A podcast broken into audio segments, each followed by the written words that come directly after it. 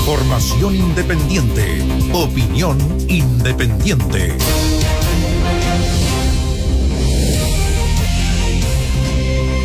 Lo escuchábamos recién, el gobierno dice que están todas las condiciones para que a partir de mañana comience a sesionar la convención constitucional después del bochorno del día lunes. Porque más allá de las explicaciones tomadas de, claro, el problema de Internet y lo otro, que este es un argumento nuevo, ¿eh? respetar la autonomía de la convención y por lo tanto el gobierno ha sido muy mesurado en no intervenir o no invadir las competencias de la convención. Lo que está claro es que ayer no estaban dadas las condiciones para que eh, realizara su primera sesión. Puede que haya habido un problema de Internet, pero también habían otras falencias. Eso es cierto. Y por lo tanto estaban efectivamente al debe. Ahora, eh,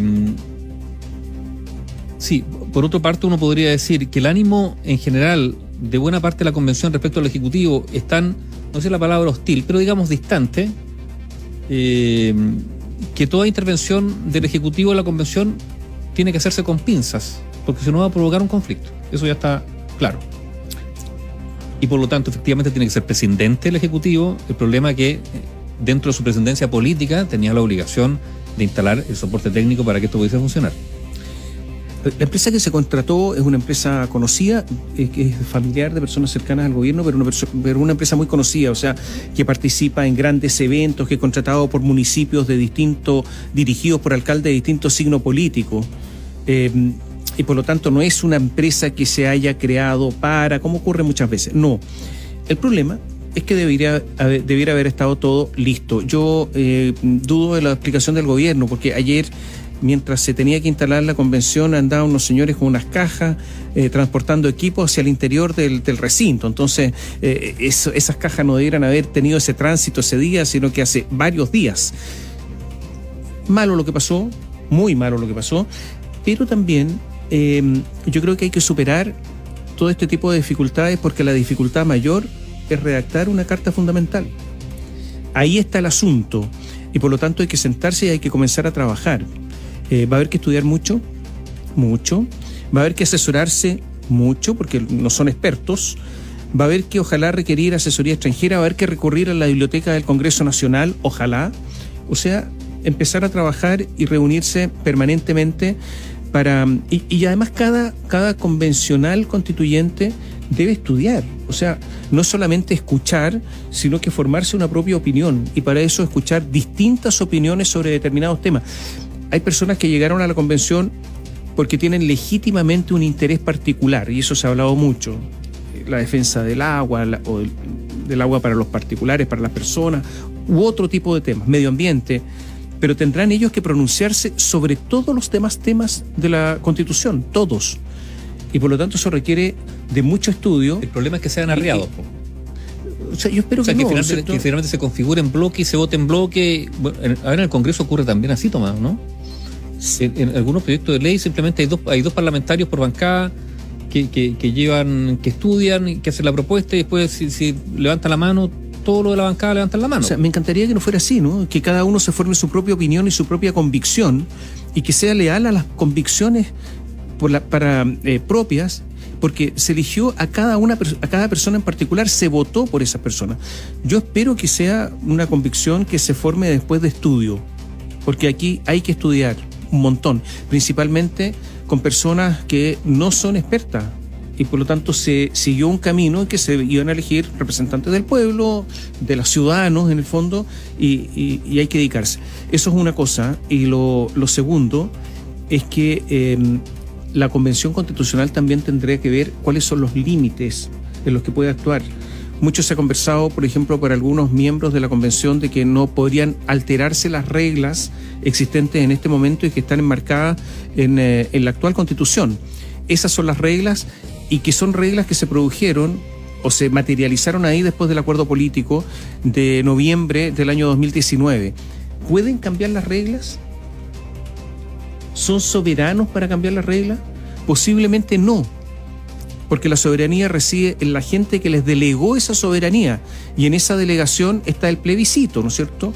O sea, se las delegó con esos márgenes, con esos límites. ¿Y qué, pero, ¿y qué puede pasar con la no petición, la exigencia de algunos convencionales, digamos, por ejemplo, de tramitar el indulto a, o la amnistía a los presos políticos, a los presos políticos, dicen ellos, a los presos de la revuelta social, a los presos del estallido social. A, ver, a mi juicio, fuera de sus facultades, a mi juicio, ¿eh? fuera de sus facultades, porque ellos asumieron de acuerdo a determinadas reglas, pero hay un dato más. ¿eh? Yo creo que hay que, en, con respecto a eso, sincerar la discusión, sincerar, sincerar la conversación, porque no se puede argumentar. A ver, ¿qué dice el Ministerio Público? Que hay 25 personas en prisión preventiva bastante larga. ¿Qué dice el proyecto de indulto general para otros amnistía? Usted le puede poner el nombre que quiera. Amnistía para todos. ¿Por qué no se revisa la situación de cada uno? Si ese es el argumento, prisión prolongada, ¿por qué se va a amnistiar a los que no tuvieron prisión prolongada? Entonces resulta que el argumento, el fundamento, no se condice con la decisión.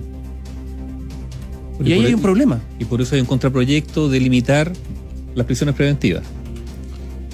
Hay sectores, creo que de ahora, Renovación Nacional, que está planteando eso. Ahora, en esto no tiene nada que ver el gobierno, porque las prisiones preventivas son determinadas por el Poder Judicial y quien lleva la investigación es el Ministerio Público. Son entes absolutamente, en el caso del Poder Judicial, uno de los tres poderes del Estado o cuatro que hay en Chile, y en el caso del Ministerio Público, un ente absolutamente autónomo. O sea, no es el gobierno el que tiene algo que decir con respecto, pero a mí me parece que hay que revisar la situación de esas 25, 26 personas, porque hay algunos que están en esa condición porque habían cometido delitos anteriormente. Y por lo tanto habría que ver qué tipo de antecedentes tenían. Y lo otro es que es verdad que numerosos juicios en Chile, vaya a los tribunales, vea lo que ha pasado. Los jueces en general y muchos funcionarios no han ido a trabajar por el tema de la pandemia, han trabajado en vía, vía, remota y hay muchísimos juicios atrasados. Si usted cree que son solamente esto, está absolutamente equivocado.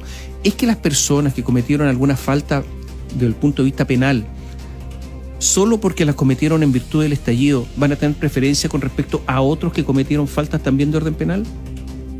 ¿Por qué? Si es que la razón es la prisión prolongada, ¿por qué no se ve los otros casos Todo, también? Claro. ¿O es que se pretende una desigualdad ante la ley acá? Yo creo que hay mucho que revisar y yo creo que no se ha dicho. ¿Y por qué no se ha dicho? Porque al final se da un argumento que es falso en el sentido de que se pretende dar amnistía a todos, incluyendo los que no han estado en prisión preventiva. Es más, incluyendo a las personas que en el futuro sean identificadas como aquellos que también cometieron su delito y que ni siquiera todavía se sabe si alguna vez o no van a estar sometidos a proceso. Ya, y lo otro que es muy preocupante que seguramente será tema, tema de la seguridad pública, lo que ocurrió en los últimos días. Hace unos días atrás, en, en pleno centro de Ercilla, eh, se esperó, se emboscó a un carabinero que regresaba a su hogar, se le disparó. Se salvó de milagro porque recibió seis impactos de bala. Eh, anoche, en, en, Arauco, en la provincia de Arauco, en Quidico, fue atacado, fue atacada la, eh, la vivienda de otro funcionario policial, de otro funcionario carabinero, se le quemó el vehículo que estaba afuera, tuvo que llamar, pues estaba parapetado recibiendo balazos, vale decir. Son dos policías que en algún momento fueron identificados como tales, carabineros, bueno, portan un uniforme. Se les hizo algún tipo de seguimiento para finalmente después emboscarlo y dispararle. Y esto eh, yo creo que genera, eh, no sé si la palabra un antes y un después, pero estamos ante una situación nueva que tiene que ver ya con ataques selectivos a funcionarios de carabineros en la zona macro sur, en la denominada violencia rural, eh, violencia ligada a, a, las reivindicaciones o las demandas mapuche, póngale el nombre que quiera. Pero, pero esto es, o sea, es nuevo y es muy, muy peligroso. Y es un mensaje, es un mensaje a la fuerza policial. Nivaldo, no cabe la menor duda que la escalada ha sido impresionante. Lo que pasa es que, claro, uno en el devenir del día a día uno se va acostumbrando. Pero recordemos que en algún momento se dijo lo siguiente, hay ataques sí, pero hay una preocupación por no causar daño. ¿Te acuerdas que se decía? Sí. Hay una preocupación por no causar daño, por no causar un muerto, por no... O sea, en eso existe de manera que esto no se complique. Bueno, resulta que hace rato que ya no existe esa preocupación. Posiblemente eh, el hecho de que haya, se haya incendiado... Yo creo que el caso de de los Luxinger Mackay fue un tema que marcó muchísimo. El caso Catrillanca, Marcelo Catrillanca, recordemos, muerto, asesinado por carabineros que le dispararon eh, y que lo mataron. Es eh, otro caso. Camilo Catrillanca. Perdón, Camilo Catrillanca es otro caso que marcó un montón y ahora resulta que se está disparando claramente a los carabineros. A ver, recordemos que Francisco Benavides, el carabinero que iba sobre el MOWAC, le dispararon directamente, lo mataron. Ha habido otros carabineros muertos. Recordemos que en las cercanías de Temuco hubo una emboscada el año pasado, a fines del año pasado, donde murió otro carabinero. Y ahora, ¿qué es lo que está ocurriendo?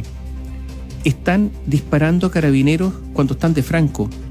Identifican dónde viven y los están disparando para matarlos. Uno a uno. Después de esto, prácticamente no está quedando nada. O sea, si están identificando a los carabineros donde viven y además están amenazando a su familia. A su familia, claro. No está quedando nada. ¿Qué carabinero va a ir para allá? No es que les pagan asignación de zona. ¿Vale la pena? ¿Con ese nivel de riesgo vale la pena? ¿Quiénes van a ir para allá? ¿Desesperados? aquellos que tienen un nivel de deuda enorme entonces tienen que ir porque en una de esas se salvan a riesgo de su vida. ¿Esos son? Análisis sin compromisos. Opinión independiente.